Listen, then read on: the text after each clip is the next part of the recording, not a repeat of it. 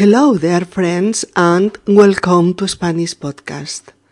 I am Mercedes speaking to you from Barcelona in our 207th episode. My favorite perfume is Chanel, Ser y Estar 3. We are going to recapitulate to summarize the last two episodes about the verb ser uses. Hola queridos amigos y bienvenidos a Español Podcast. Soy Mercedes y os hablo desde Barcelona. En nuestro episodio número 207, mi perfume favorito es Chanel, Ser y Estar 3. Vamos a revisar, a recapitular los contenidos de los dos últimos episodios sobre los usos y funciones del verbo ser, pero completando lo que quedó pendiente y aportando muchos nuevos ejemplos. Episodio número 207. Mi perfume favorito es Chanel. Amigos, vamos allá. Bien amigos, empecemos esta recapitulación sobre lo que hemos visto hasta aquí y lo comprenderemos y retendremos mejor en nuestra mente. Sabemos que el verbo ser lo usamos en presentaciones. Presentaciones. Por ejemplo, este es Miguel. Hola, soy Mercedes. Mi nombre es Alba. ¿Cuál es tu nombre? Soy estudiante y tú qué haces? Yo soy monitor de aeróbic. ¿De dónde eres? ¿De España? Sí, soy español. ¿Y tú? Yo soy danés, soy de Dinamarca, etc. Con el verbo ser describimos las características físicas de alguien y las características que son permanentes, que definen a ese alguien y le identifican. Características que describen su físico. ¿De acuerdo? Describimos las características físicas permanentes de alguien que le definen y le identifican. Como por ejemplo, Rosa es alta, Marta es bajita, Paco es más bien gordito, Úrsula es delgada, María es morena, Rebeca es rubia, Pepe es castaño, María es de ojos claros, y también tiene los ojos claros. Muriel es de ojos oscuros. Rodolfo es muy fuerte. Susana es físicamente muy frágil. Ricardo es un tipo atlético.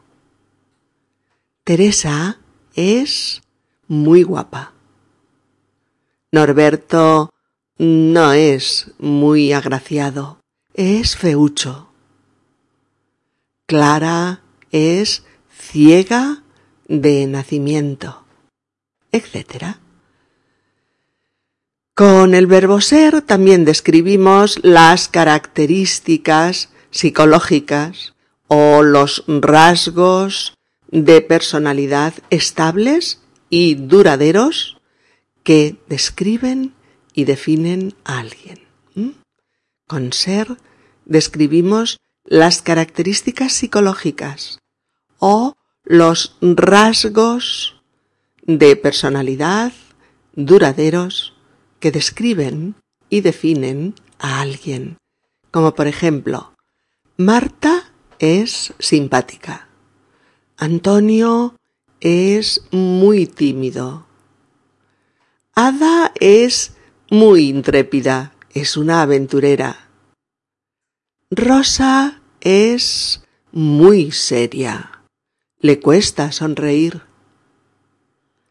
Pilar es muy divertida. Da gusto salir con ella.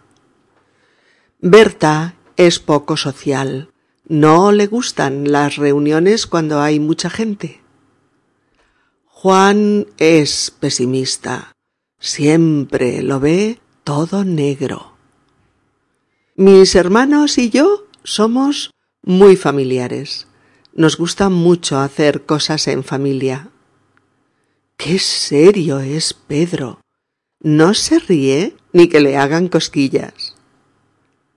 Marta es muy graciosa. Cuenta las cosas con una gracia especial. Ricardo y Fabiola son una pareja extraña. Tan pronto parecen amarse locamente como odiarse a muerte. No, no me gusta Ignacio. Es muy celoso. Tu hijo es muy imaginativo. Constantemente inventa juegos. Es una buena maestra. Tiene mucha paciencia con los niños y le gusta enseñar. Usamos también el verbo ser para hablar de las características estables que definen un objeto y lo identifican, cómo es, cuál es su forma, su color, su rendimiento, etc. Como por ejemplo, el portátil es plateado, ligero y rápido. Me encanta. La botella de vino es oscura y es de vidrio. Mi cama es rectangular y es muy ancha. ¿Cómo es tu coche? Pues es rojo, nuevo, rápido y caro. Mira, me he comprado un paraguas. Ha sido barato, seis euros. Pero es ligero, automático y es bastante bonito. Me gusta ese vestido de fiesta, quiero probármelo. Es negro, largo y es de seda, aunque un poco caro. Hay muchos transatlánticos en el puerto de Barcelona. Son enormes y algunos son de lujo.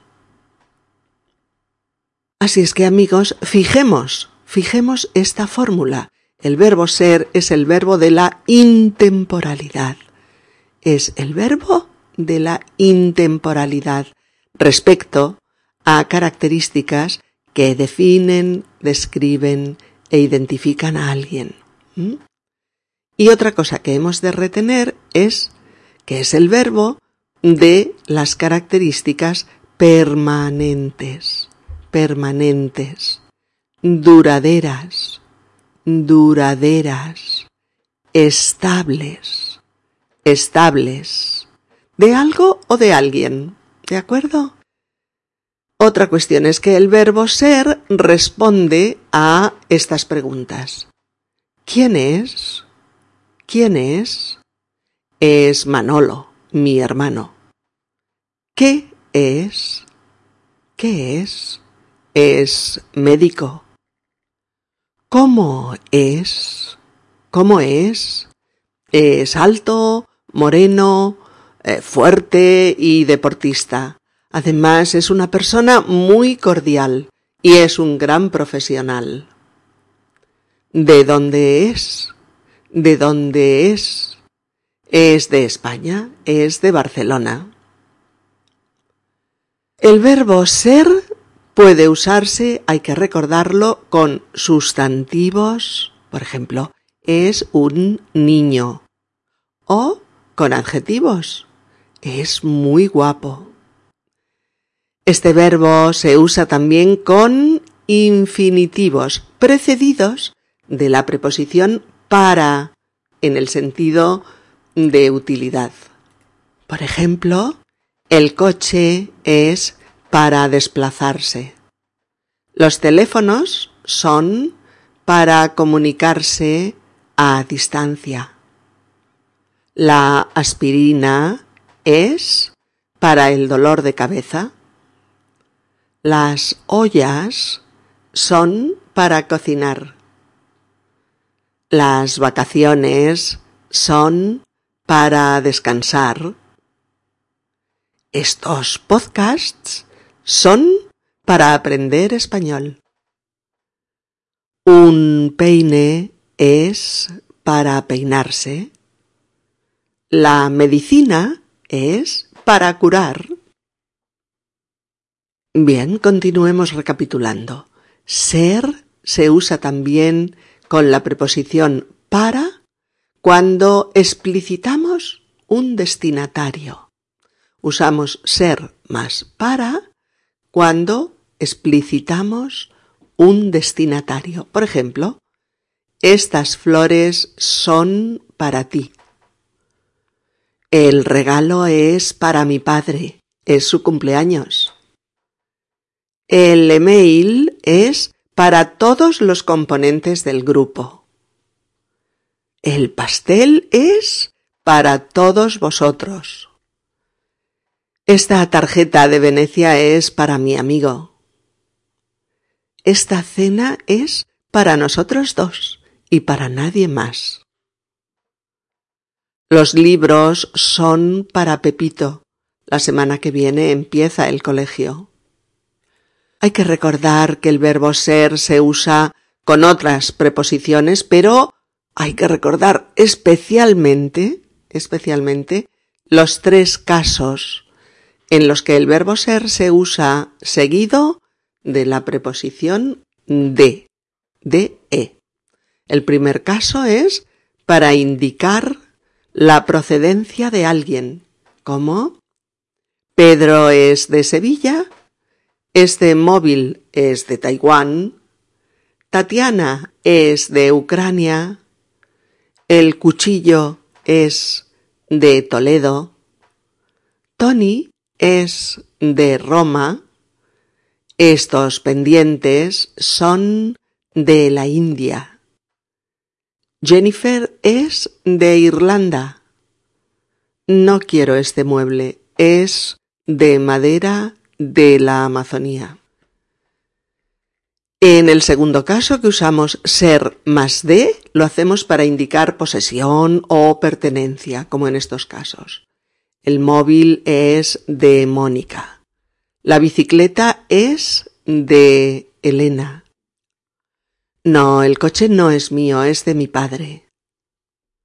El libro es de la biblioteca es el castillo de un noble. Esos son los médicos de este hospital. Y en tercer lugar se usa ser más de para indicar el material del que está hecho algo. Como por ejemplo, los trajes de buzo son de neopreno. Mi jersey es de lana. El collar es de perlas. La crema es de aloe vera. La sopa es de calabaza. La olla es de acero inoxidable. La mesa es de madera. El té es de roibos. El aceite es de oliva. Los pantalones son de pana. La pizza es de tomate, champiñones, jamón y queso. El verbo ser también se usa con pronombres, como el café es para mí, la leche para ti. Este libro es el mío. Esta es mi bufanda y esa es la tuya. ¿Tu móvil es este? ¿De acuerdo? Recordemos esta regla general. Eh, y es que el verbo ser puede definir multitud de características. Multitud tales como la identidad, es Pedro, soy Mercedes, la clase, La ballena es un cetáceo. La piña es una fruta. Madame Butterfly es una ópera. La televisión es un medio de comunicación. También la procedencia, como ya hemos dicho. Soy de España, ella es de un país asiático, él es de Alemania, etc. La nacionalidad, claro. Soy español. ¿Sois franceses? Los asistentes al Congreso eran todos extranjeros. La profesión, la profesión, por ejemplo, es un novelista muy famoso. Soy psicóloga. He conocido a una chica que me gusta mucho. Es azafata de vuelo. Jorge es oficinista. ¿Eres médico? Qué bien, necesitamos uno. ¿Quién es la azafata? Ah, ya, ya la veo. Todas las mujeres de este grupo somos artistas. Mi padre es profesor y mi madre es enfermera. También lo usamos para definir una ideología. Una ideología, por ejemplo, eh, Pedro es socialista desde que era joven. Oh, no, no soy comunista, pero soy de izquierdas. Todos los manifestantes son sindicalistas. Son xenófobos, no soportan a los que son diferentes. Este tío es un machista y un maltratador. El maltrato hay que denunciarlo. Teresa es feminista, pero no es radical. Lucha contra las injusticias que se cometen contra las mujeres. Es un teórico muy famoso. Es el ideólogo del Partido Verde. Es un marxista-leninista, vive anclado en la utopía. No, no soy anarquista y tampoco simpatizo con esa ideología. Mario es ecologista, es miembro de la organización Greenpeace. El mundo hoy día es sobre todo mercantilista y poco solidario. Es un político de la vieja guardia, no quiere pactar con otras fuerzas políticas. Es un partido progresista, pero le falta experiencia en el poder. El populismo es una ideología peligrosa, pero los líderes populistas obtienen muchos votos. También nos sirve para identificar la religión de alguien. Es una mujer muy religiosa, va todos los días a misa.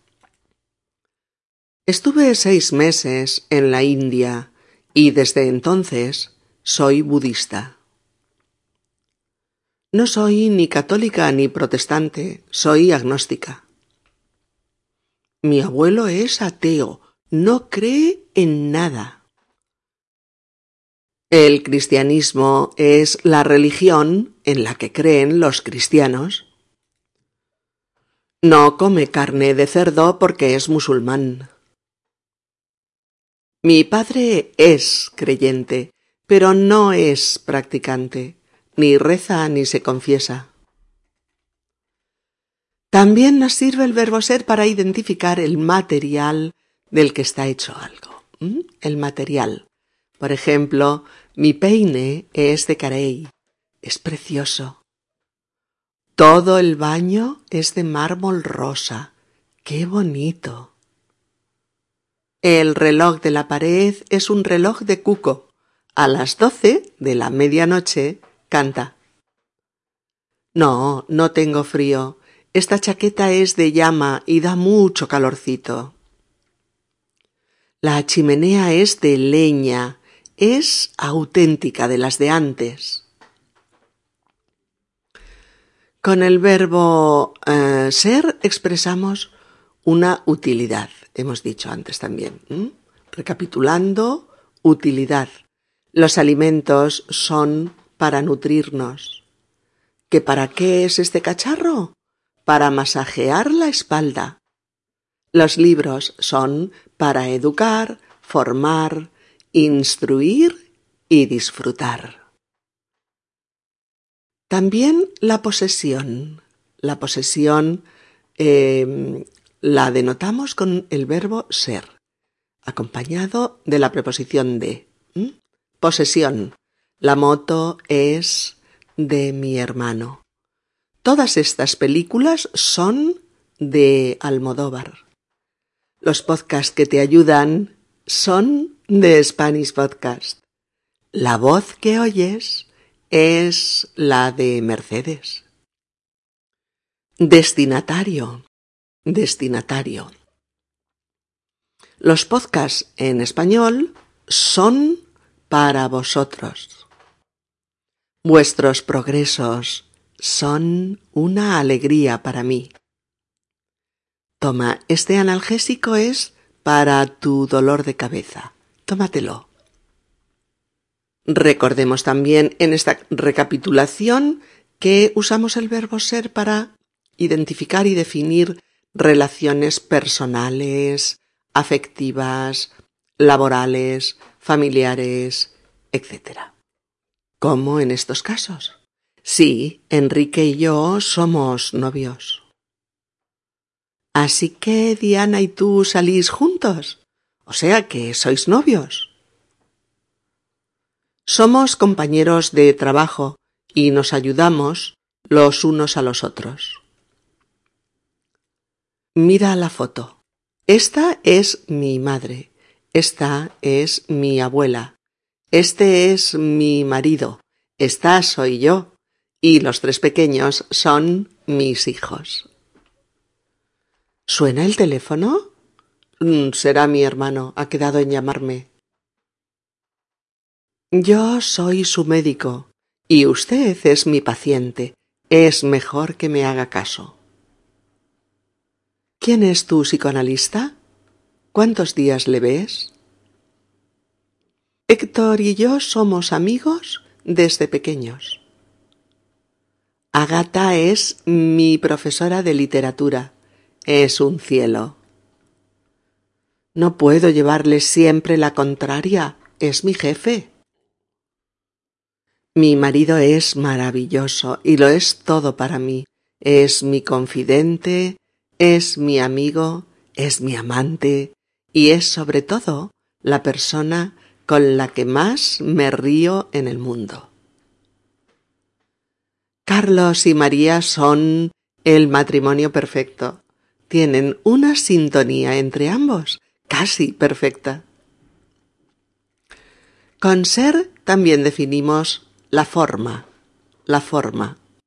La Tierra es redonda, el móvil es rectangular, el bolígrafo es alargado, las ventanas son todas cuadradas, las pelotas de tenis son esféricas, el huevo es oval, los espárragos son alargados, las bolitas de caviar son esféricas, esta plaza es semicircular, la carretera no es recta, está llena de curvas. También definimos el color, el color. Me gusta esta tinta para mi pluma, es violeta. Oh, sus ojos son del color de la hierba, sí, son verdes. Su pelo es rubio como el oro. Su vestido era blanco y rojo, muy llamativo. ¿De qué color es tu nuevo coche? Es negro. Las castañas son marrones. Sus labios son rojos, son como fresas. Este bolígrafo es dorado, pero no de oro. Con ser también eh, hacemos referencia a la marca de algo eh, de lo que hablamos. Por ejemplo, la marca, M-A-R-C-A, marca. Mi pluma es Parker. ¿Cuál es tu móvil? Es iPhone. Mi tele es una Sony y es estupenda. ¿Qué marca de coche te compras? Pues un SEAT. Siemens es una marca de lavavajillas. Toda esta ropa es de tiendas Zara. Mmm, qué chocolate tan bueno. Sí, es Nestlé. Estos bombones son exquisitos. Sí, son chocolate belga. ¿Cuál es tu marca de perfume favorito? Mi perfume favorito es Chanel. El pijama de Marilyn era Chanel 5, dos gotitas de Chanel 5 por la noche. Mi marca favorita de maletas es Samsonite. La mitad de los muebles de mi casa son IKEA. En el supermercado mi marca favorita es la marca blanca del super. Buenos productos y más baratos. ¿Es un Toyota? ¿Un híbrido? ¡Wala! ¡Qué cochazo! SEAT es la marca de los coches españoles, fabricados en España. Recordaremos también que para describir a una persona o un objeto que no conocemos bien, sobre los que aventuramos una opinión basada en algunos pocos datos y en nuestras sensaciones subjetivas, usamos el verbo ser con verbos previos que indican opinión, duda, intuición, etc. Por ejemplo, creo que ese chico es eh, un poco agresivo. No me gustan sus gestos. Opino que esa película no es muy buena. No ha tenido buenas críticas. Me imagino que este museo de carruajes es interesante, pero la verdad es que no me motiva a visitarlo. Me parece que la fiesta será un fracaso. Al aire libre y con esta lluvia no saldrá bien. También hemos de recordar que usamos ser para describir personas, objetos, situaciones relaciones, etc., en el pasado. Y entonces utilizamos el verbo ser en pasado. Y elegiremos el tiempo adecuado para hablar de situaciones permanentes en el pasado o que duraron a lo largo de un tiempo. He hecho un pequeño, un pequeño texto para practicar esto. Dice, mi primera bicicleta fue una Orbea. Antes había sido una más pequeña, con ruedas auxiliares traseras, pero esta nueva era de dos ruedas, sin ayudas, y era para niñas mayores. Recuerdo perfectamente aquella bicicleta.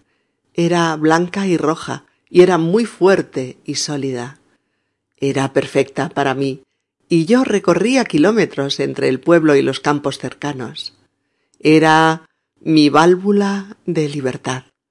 Después he tenido otras bicis, pero aquella primera bicicleta ha sido siempre mi favorita, porque me recuerda aquella maravillosa etapa de mi infancia. Igualmente, cuando queramos aventurar opiniones trasladadas al futuro, usaremos el tiempo futuro de ser para describir personas, cosas o situaciones futuras. Hemos hecho un texto sobre el móvil del futuro para ejemplificarlo. ¿Cómo será el teléfono móvil del futuro? Cuesta imaginarlo, pero me atrevo a pensar que los móviles del futuro serán revolucionarios desde el punto de vista tecnológico. serán de materiales desconocidos hasta hoy, como el grafeno o el metal líquido. Las pantallas serán más grandes y de más resolución. La tecnología será la de 4K, la que ya se incluye en algunos televisores. Los móviles del futuro serán totalmente flexibles. Las pantallas serán holográficas y la potencia será muy superior a la actual. Y la memoria RAM será espectacular, llegando a los 8 gigabytes. Consumirán un 40% menos de energía. Su resistencia y ligereza serán sorprendentes. Las cámaras de los móviles del futuro serán de mucha mayor calidad. Las baterías serán de larga duración. Las APPS serán usadas constantemente para apagar desde el móvil, para conectar con nuestro cuerpo, para conocer el estado de algunas funciones corporales y otros muchos usos. El software GPS será de lo más avanzado y localizará millones de sitios en cuestión de segundos. En 2020 habrá millones de usuarios de este tipo de móviles. Yo creo que así podrían ser los móviles del futuro. Este criterio es el que hay que recordar, el que hemos trabajado en estos dos textos y que, por supuesto, los usamos en todas aquellas frases sueltas que lo necesitemos, como por ejemplo, cuando era pequeña jugaba mucho, todo el tiempo. Era muy imaginativa. O nadie sabía que Diego era budista. Después, cuando todo el mundo se enteró, Diego cambió de religión. Sí, ayer compré flores. Eran para Marta porque era su aniversario. Dentro de unos años los móviles ya no serán de aluminio ni de plástico, serán de grafeno. Oh, Miguel de Cervantes murió en 1616, el 22 de abril de ese año. Era español, era escritor. Ha sido el más importante escritor de novelas caballerescas del siglo de oro español y de la historia en general. Fue, además de novelista, soldado, poeta y dramaturgo, y es el autor de El Quijote. Bien, queridas amigas y queridos amigos, podéis repasar estos tres episodios dedicados al verbo ser, aunque habrá más, pero en el próximo ya empezamos con estar. Así que tenemos que ir superando etapas, repasando y asimilando lo que ya está explicado con muchos ejemplos. Venga, ánimo, que vamos a por ello y vamos a triunfar. Si este podcast te ha resultado útil y te ayuda a progresar con tu español, puedes tú también ayudarnos a continuar con futuros podcasts haciendo una donación, un donate, en la página de inicio del sitio web de Spanish Podcast www.spanishpodcast.org donde pone ayuda a mantener esta web. Donar. Please help support my ongoing podcasts by making a donation. The sole support for my work comes from listeners like you. It is easy to donate. You can donate by going to Spanish Podcast, www.spanishpodcast.org, O-R-G, and choose the option Donar. Adiós amigos, que paséis unos días estupendos hasta nuestro nuevo encuentro. ¡Chao! Un abrazo.